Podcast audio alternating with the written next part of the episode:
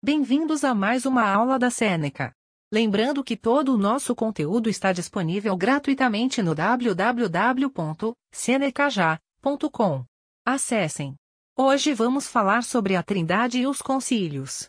Os concílios dos líderes da Igreja se reuniram constantemente e discutiram importantes crenças cristãs, incluindo as pessoas da Trindade.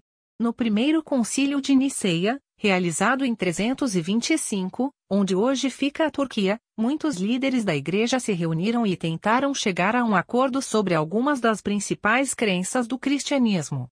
O principal tópico de discussão foi como entender que Jesus Cristo era o Filho de Deus, a segunda pessoa da Trindade, o concílio produziu o Credo Niceno, que declarou várias crenças importantes sobre Jesus. Ele é descrito como luz da luz, verdadeiro Deus do verdadeiro Deus. É dito que ele foi gerado, não criado, mostrando que ele era o verdadeiro Filho de Deus, da substância do Pai. Tanto Jesus como Deus Pai, a segunda e primeira pessoa da Trindade, respectivamente, são descritos como Deus verdadeiro e eles são de um ser. O primeiro concílio de Constantinopla, realizado em 381, foi organizado para resolver uma série de divergências entre as igrejas e seus líderes.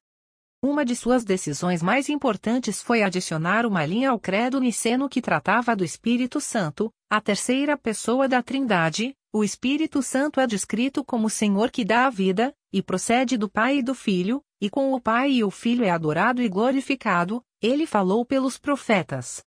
Isso identifica o Espírito Santo como Deus ao lado do Pai e Filho e tão digno de adoração e glória. Também descreve o Espírito como procedendo do Pai.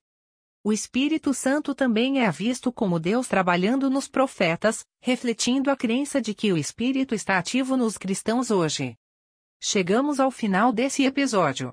Lembrando que tem muito mais conteúdo, exemplos e exercícios gratuitos disponíveis no www.senecaja.com. Até mais!